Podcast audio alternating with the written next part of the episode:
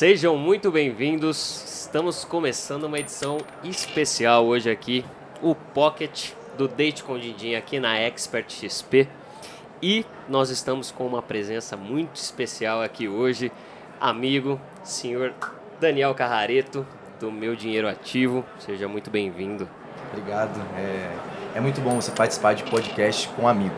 Eu falo isso, né? E estar tá aqui com o Gui, né, participando do date, que eu sempre quis participar, é um grande privilégio. Não, e a gente vai fazer mais vezes isso aqui. Eu já já estava convidado desde antes. Show.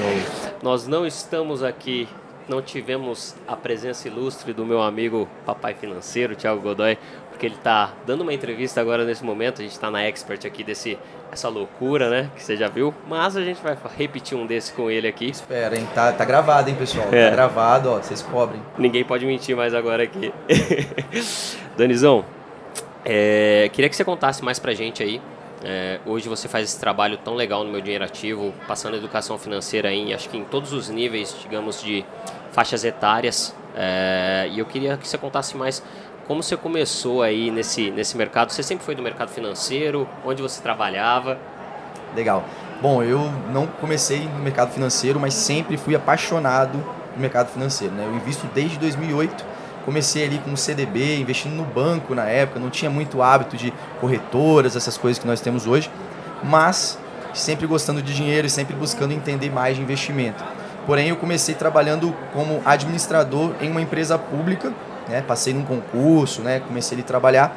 Só que como muitos que hoje também têm essa função, trabalham em empresas públicas, eu não me sentia realizado, não me sentia satisfeito. E em um determinado momento da minha vida, essa transição aconteceu de uma forma muito suave, quando os meus amigos me perguntaram: como é que você sabe tanto de investimento e por que, que você não ensina isso para as pessoas? Isso não existe, esse conteúdo que você tem. Isso era por volta de 2015, 2016, né? E levou um tempo até eu maturar a ideia, né? E comecei até fazendo no meu perfil pessoal na época, não fui direto montando meu dinheiro ativo, comecei a postar algumas dicas mais para os amigos e tal, até que eu consegui de fato ver que poderia se tornar um modelo que pudesse ser escalado futuramente. Que legal. Você começou a criar conteúdo ali em 2015, então? Você já Sim. criava conteúdo financeiro mesmo para as pessoas e você continuou trabalhando. Até quando você, você trabalha ainda hoje na Sim. É, tá na mesma empresa? É interessante falar disso, porque muitas pessoas hoje até criam um, um chamado side hustle ou um, um trabalho paralelo e, e demoram para abandonar até por não ter essa segurança. Sim. Mas é legal você falar isso. É, antes de falar até sobre isso, é, é interessante você falar, começou a criar conteúdo, tá, pessoal? Na época, não existia essa expressão, criar Exatamente. conteúdo. Eu comecei a publicar algumas coisas na rede social. Era, tipo assim, falando de alguns conceitos, ensinando algumas coisas que eu já fazia no meu dia a dia e que para as pessoas era algo super, assim, de outro mundo. Inflação, uhum. cara. Hoje em dia a gente tem canal do YouTube, tem bastante rede social e fala sobre isso, mas eu não criava conteúdo, eu meio que postava às vezes. Mas voltando à sua pergunta, então, é, eu acho inclusive isso uma das coisas mais difíceis. A gente estava até conversando antes de entrar aqui no podcast, né?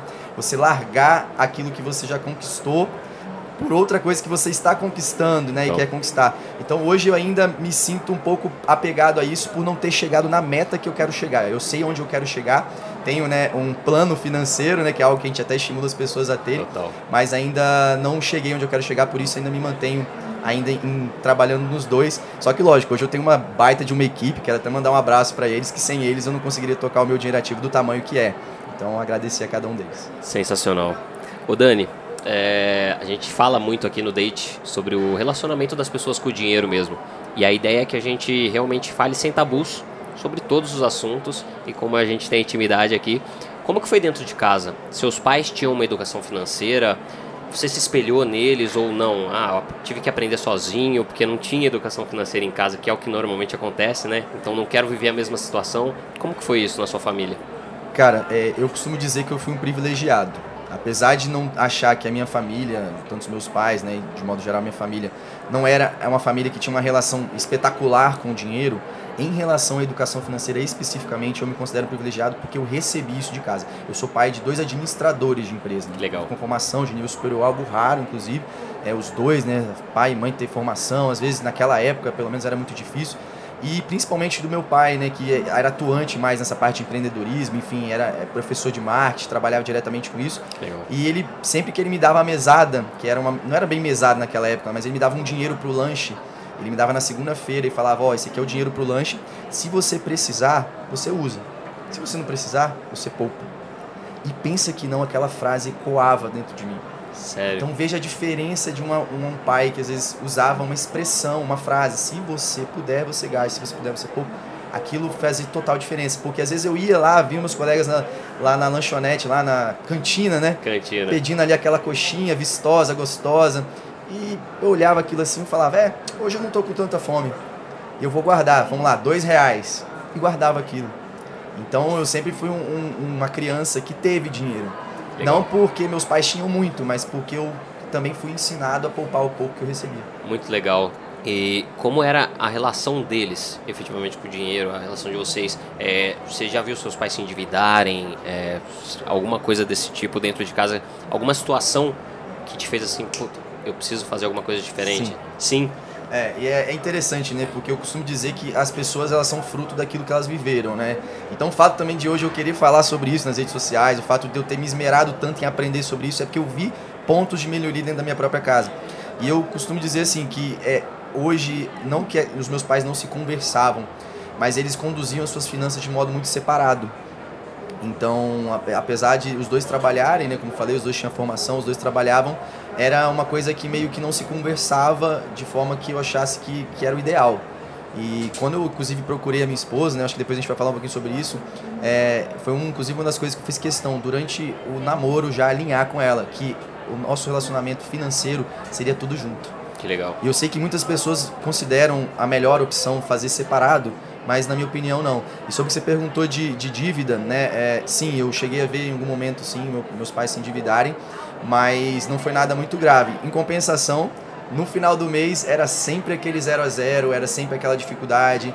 Eu lembro de várias ocasiões que eu pedi alguma coisa para meus pais e eu ouvia assim, nesse momento não dá. Pode parecer algo bobo, né? Mas eu falava assim, quando eu era mais novo, lá para os 18 anos, assim, eu falava assim: eu quero ter dinheiro para que se eu quiser agora pegar um avião e bater lá na, na França. Eu nunca tinha ido na França, não sabia como era na Europa, mas eu queria ter o dinheiro para poder fazer isso. É muito bom isso. E acho que o, o, ser humano é movido a desejo, né? O ser humano é movido a comportamento e o, o dinheiro tem muito a ver com isso, né? Vou até te fazer uma pergunta é, antes de entrar nesse ponto da família. Você falou aí, eu, eu quero fazer o que eu quiser a hora que eu quiser. Você acha que o dinheiro traz felicidade? Bom, eu tenho até uma frase que eu gosto muito que não é minha, é do Jim Carrey, e que ele fala bem assim: Eu queria que todas as pessoas tivessem bastante dinheiro para que elas soubessem que essa não é a resposta. E essa frase tem muito sentido para mim, porque depois de um tempo que você começa a ganhar bastante dinheiro e você acumula um valor bem relevante, você vê que o dinheiro é apenas um número. Mas eu costumo dizer também que para quem não tem o dinheiro, o dinheiro impede, em certos casos, a felicidade. Ele pode não trazer, mas ele pode impedir. E agora que a gente tem família, a gente sabe também que o dinheiro ele pode pagar um conforto, uma tranquilidade, que eu até costumo dizer às vezes também para minha esposa, né? Ela tá assistindo a gente, provavelmente eu vou passar esse podcast para ela assistir. E às vezes ela me fala assim: "Ah, é, nosso filho tá doente, eu tenho que comprar um nebulizador, alguma coisa. Ah, mas está custando 500 reais. Eu falo, compra. É isso. Eu não falo, vai ver o preço em outro lugar, vai pesquisar. Por quê? Porque esse conforto de eu poder falar para o meu filho que ele não vai ficar passando mal, porque a gente tem dinheiro para pagar o melhor, se for preciso, tem dinheiro para bater aqui em São Paulo e pagar um o melhor médico. hospital. Isso para mim é conforto e que se traduz em felicidade. É exatamente isso. Não, e é, é, é muito interessante você falar isso, porque até os nossos, nossos pais, né? Você parar para pensar, pô, eu posso pagar um plano de saúde se meu pai tiver com dificuldade, qualquer coisa que aconteça. E o dinheiro traz muito esse, essa liberdade, esse conforto, digamos assim, né? Que é mais uma coisa mental também, você parar para pensar. É o, é o nosso comportamento agindo por você ter uma mente tranquila com o dinheiro. E a gente está falando aí do, da, das dívidas e da família. Você trouxe isso para dentro de casa. Você teve filho recentemente agora, acabou de falar aí agora. É, você já falou que a sua relação com a sua esposa é muito aberta e vocês fazem tudo junto? Vocês têm conta conjunta? Você falou que é junto, é bem junto mesmo assim? Legal. Amor, vou fazer isso, tem a comunicação aberta? Legal. É, por incrível que pareça, isso foi bem fácil até de acontecer, né? Como eu disse, durante o namoro eu fui trabalhando bastante isso né, que seria tudo junto, porque era a única forma que eu vi que daria certo, até pelo aquilo que eu tinha visto dentro da minha casa, que eu achava que não tinha sido legal.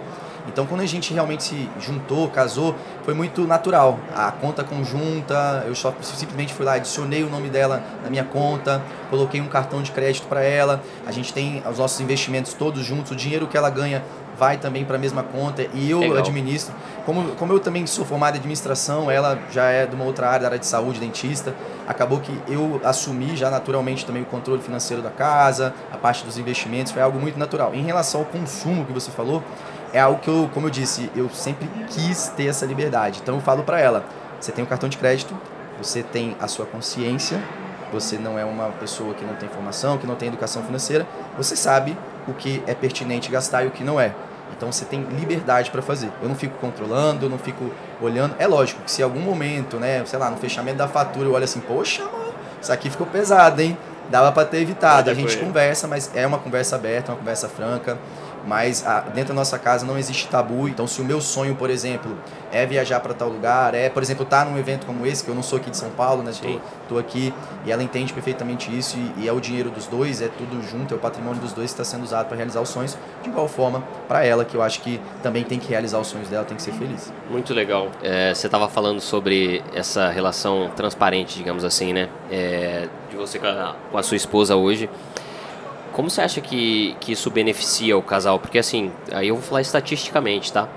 A maioria das pessoas que a gente conversou aqui, cada uma falou assim, não, acho importante cada um ter sua liberdade e cada um ter o seu, claro, tem os sonhos separados e os sonhos em conjunto. A grande maioria tem as contas separadas, porque falam assim, ah, se a minha esposa quiser gastar, comprar bolsa e tal, ela tem o dinheiro dela, só que não vai mexer no meu. Como que você acha que o casal se beneficia disso? Eu vejo dois principais benefícios, e até um post que eu tenho no meu Instagram, que eu falo que um casal, ou seja, duas pessoas, tem um poder muito maior de acumular um patrimônio do que uma só. Sem dúvida. E não só porque são realmente duas fontes de receita, mas é pelo segundo motivo, a segunda coisa que eu vou falar. Quando tem duas pessoas meio que não se vigiando, mas se observando ali nos hábitos de consumo, fica mais fácil de você, por exemplo, enxergar alguma coisa que possivelmente passaria. Por exemplo, eu estava até comentando sobre isso, o cartão de crédito. Né? A pessoa paga o negócio no cartão de crédito, ela até esquece que ela pagou. No final do mês, quando chega a fatura, ela fala. E quando você tem uma outra pessoa não fiscalizando os seus gastos, mas ali participando, isso muda o jogo. E até trazendo um pouco da comparação em relação ao que eu via na minha casa, que as contas eram não eram separadas, mas cada um tinha o seu dinheiro, eu acho que isso sem dúvida proporcionou que a gente conseguisse acumular um patrimônio muito relevante, muito mais rápido. E que foi algo que eu vi durante a, a trajetória dos meus pais, que infelizmente não aconteceu. Eles conseguiram também um patrimônio e tudo, conseguiram né, bancar a minha educação, a educação do meu irmão, mas eu vejo hoje que o patrimônio que eu tenho é um patrimônio que eles não conseguiram acumular e eu tenho apenas 31 anos de idade. E aí, logicamente, eu faço menção também da minha esposa que participou da construção desse patrimônio. Então, sem dúvida, duas pessoas trabalham melhor do que uma se as duas tiverem a mesma mentalidade. Muito legal. Dani, a gente tem uma perguntinha aqui que a gente faz para todo mundo e eu tenho que fazer para você também. Bora.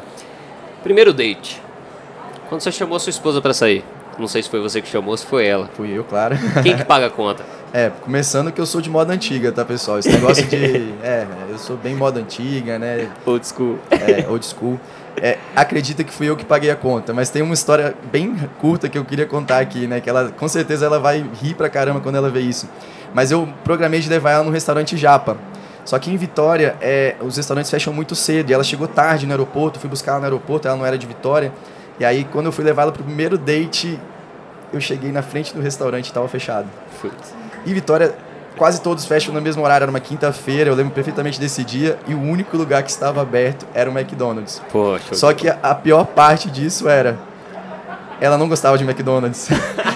e eu levei ela no McDonald's e paguei o date, porque para mim é importante. É Come uma maçã aqui no McDonald's. Não, mas ela comeu o McDonald's, ela que comeu? ela também estava interessada no Entendi. date, ela queria que desse certo.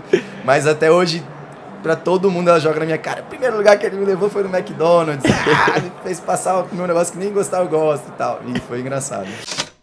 Ô Dani, eu vou te perguntar uma coisa. Você já falou do seu relacionamento, mas você acredita que a gente, a gente tem uma relação aí, eu tô falando do ser humano, da nossa sociedade como geral, que a gente tem uma relação de poder com o dinheiro?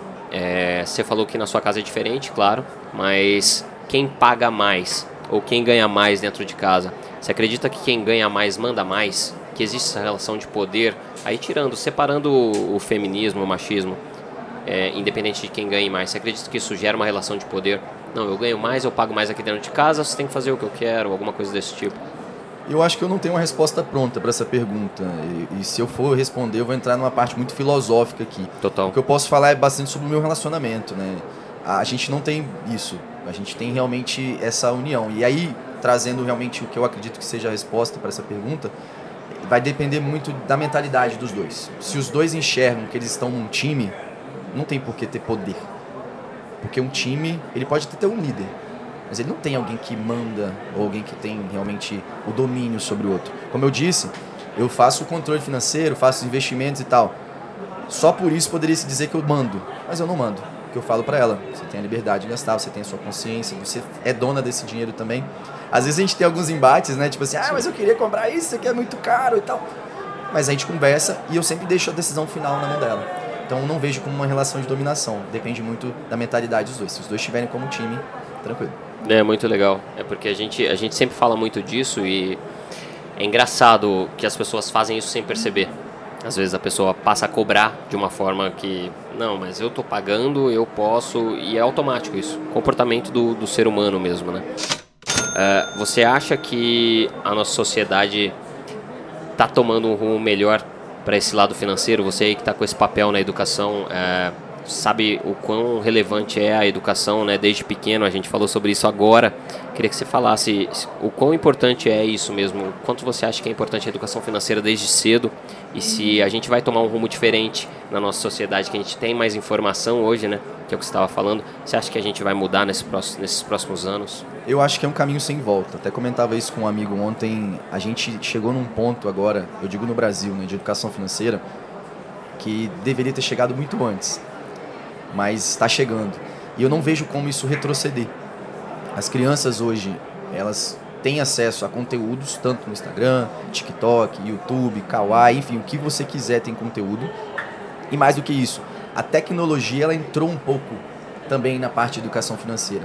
Até quando você fala de criptomoedas, né? É lógico que existem muitos golpes que são feitos usando criptomoedas, mas quando você fala propriamente do Bitcoin, do Ethereum, eu até vou palestrar sobre isso no evento de educação financeira infantil em setembro. Muito legal. Mas hoje é inevitável você falar com uma criança sobre criptomoedas, a chance dela saber, uma criança de 5 anos, 6 anos, ela vai saber pelo menos o que, que é.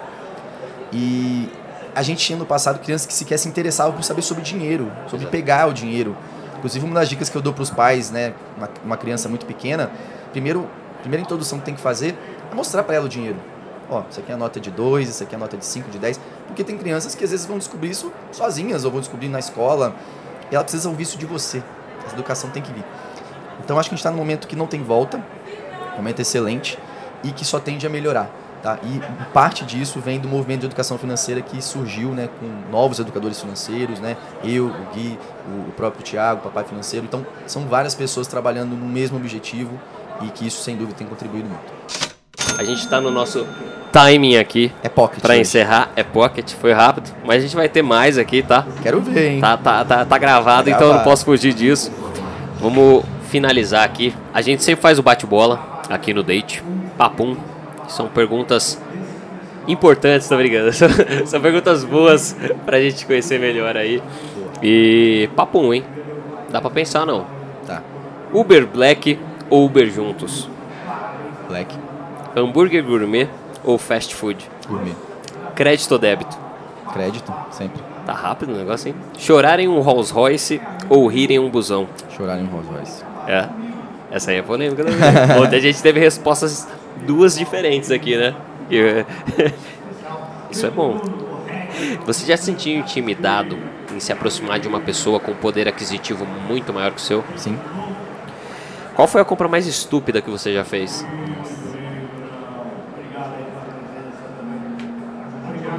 Tá vendo como é que é real isso aqui? Surpreende, a gente nem sabe. Não pensei nessa, nessa compra estúpida.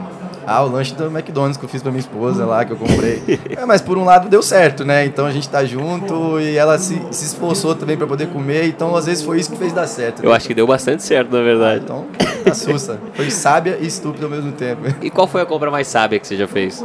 Compra mais sábia que eu já fiz, cara Ah, foram várias, assim, mas eu acho que investimentos em conhecimento são sempre compras sábias. Então, quando eu comprei o primeiro curso de ações, Legal. para entender sobre ações, foi uma compra super sábia. Aquele dinheiro se pagou em questão de dias, porque não porque eu ganhei dinheiro com ações, tá? Mas porque realmente, eu também ganhei. Mas é porque eu realmente Eu também ganhei. Mas porque eu realmente eu construí algo que hoje me ajuda muito. Aquele curso foi um divisor de águas que me fez hoje ter uma profissão. É, se é que eu posso chamar ser educador financeiro de uma profissão, a gente ainda não tem uma regulamentação, mas hoje eu tenho um negócio que ensina educação financeira para as pessoas. Muito legal. Comprar ou alugar? Alugar hoje. Alugar? Eu hoje eu tenho um peso muito financeiro assim na minha mente ainda. Como eu disse, eu ainda não cheguei no número que eu pretendo. Se é que esse número a gente sempre vai dando aquela esticada, né? Sei. Se você bateu, você quer dar esticada. Corre mas- atrás do rabo. Exatamente. Então eu, eu vou querer chegar ainda mais longe. Então acho que alugar ainda me ajuda muito nisso. Um milhão de reais ou um amor verdadeiro? O amor verdadeiro. Agora eu fui, fui diferente, né? É. Amor verdadeiro, porque, cara, eu, como eu disse no começo, a frase do Jim Carrey ecoa dentro de mim: dinheiro não compra tudo, não compra felicidade, não compra o amor. Então, você realmente ter alguém do seu lado que é parceiro e que tá pra você pra tudo é algo que não tem preço. Dani, defina o resto da sua vida financeira em cinco palavras. O resto, O resto. O que, que você deseja assim? ah, o que eu ainda aspiro, É, o que, que você. Prosperidade, estabilidade. legal, é liberdade, eu acho que tem que vir primeiro, porque eu acho que liberdade é o mais importante. Tempo, pra mim não tem como não falar. Hoje em dia é o ativo mais escasso e o mais caro que a gente tem. Liberdade, tempo, ahn, dividendos. Dividendos. Já ouviu essa, já? boa, essa é a primeira que fala aqui. É, Dividendos. Dividendos. ah, patrimônio. Patrimônio, porque eu acho que o patrimônio ele proporciona todo o resto e por fim, segurança. Segurança, eu acho que é, é, no final das contas é tudo que a gente quer. Segurança pra gente, segurança pra nossa família, ah, segurança de que mesmo que tudo dê errado, a gente tem patrimônio, tem dinheiro, tem todo esse resto que eu falei pra segurar. Muito legal. Bom, estamos no nosso timing aqui. Muitíssimo obrigado pela sua presença. Você sabe o quanto que eu admiro o seu trabalho. E é muito bom É mesmo. Espero que a gente faça isso de novo. Eu espero também. E obrigado por ter vindo. Se você não está inscrito ainda no canal, se inscreve aqui no Date com o Dindim. A gente está nessa edição especial aqui na Expert. Segue o Dani lá também. Meu, esse é o cara. E obrigado pela presença. Tiagão tá de volta já já. E é isso. Acabamos. Um abraço. E tchau.